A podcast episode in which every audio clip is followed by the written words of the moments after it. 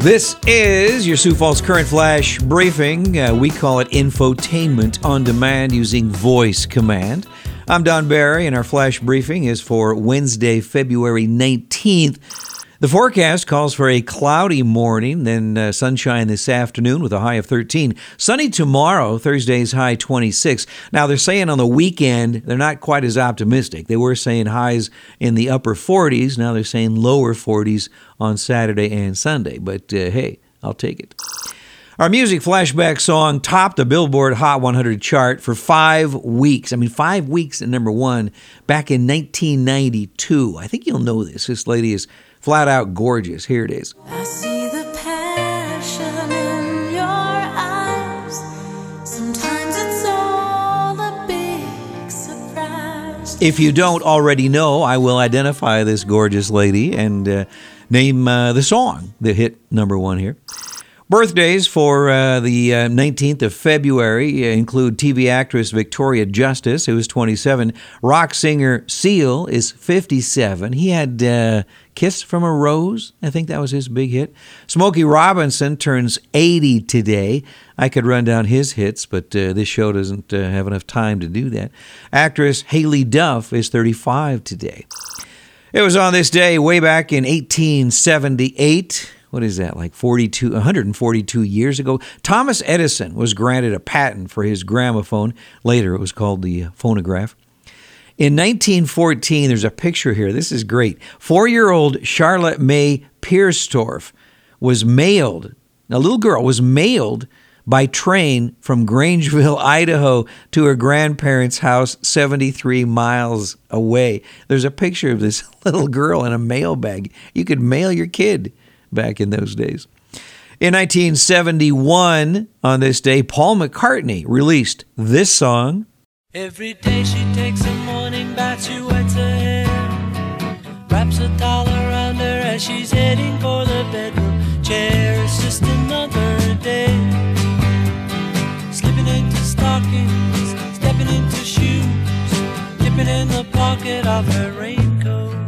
And 10 years later on this day, in 1981, George Harrison was ordered to pay ABKCO Music $587,000 for uh, the term they use is subconscious plagiarism of his song My Sweet Lord. If you remember, uh, George Harrison was sued because that song sounded very much like He's So Fine.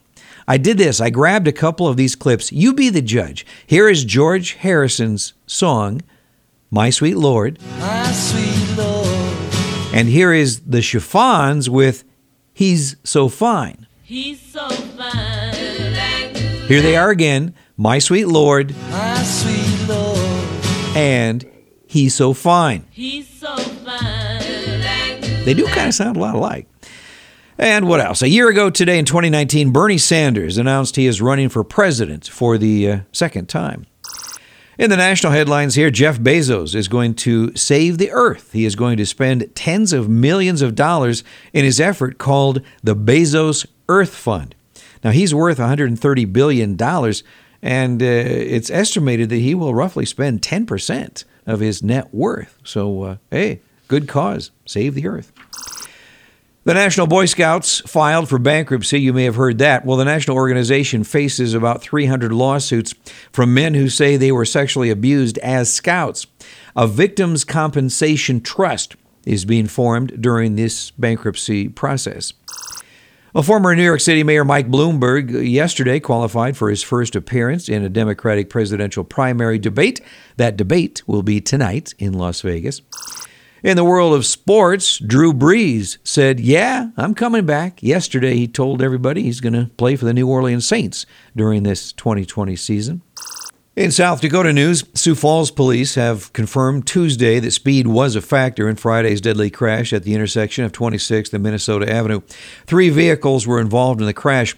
A Volkswagen and a BMW were both heading north on Minnesota Avenue when they collided with a Ford Escape at the intersection. Well, according to witnesses, both of the cars on Minnesota Avenue were racing and traveling at a high rate of speed. 20 year old Jaron Fountain of Sioux Falls was driving the Volkswagen. He was pronounced dead at the scene.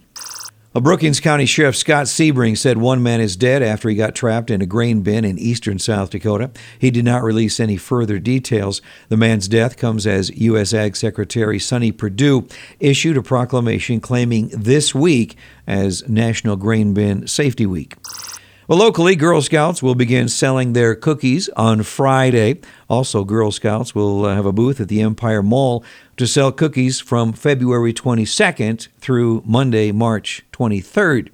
You can find them by Center Court near Maurice's. I don't know about you, they come to my door and I buy like twice as many as I think I'm going to. How do you say no? Thursday in town, that is tomorrow already, uh, and Breaking Benjamin will be performing at the Premier Center. And this weekend, the Sioux Empire Home Show will be Friday, Saturday, and Sunday at the Sioux Falls Convention Center. Today's quote for the day is from John Quincy Adams Patience and perseverance have a magical effect before which difficulties disappear and obstacles vanish. And today's flash briefing flashback song is from Vanessa Williams. If you remember, she gained recognition as the first African American winner of the Miss America title. She was crowned back in 1984. This is from 1992. Vanessa Williams saved the best for last. Sometimes the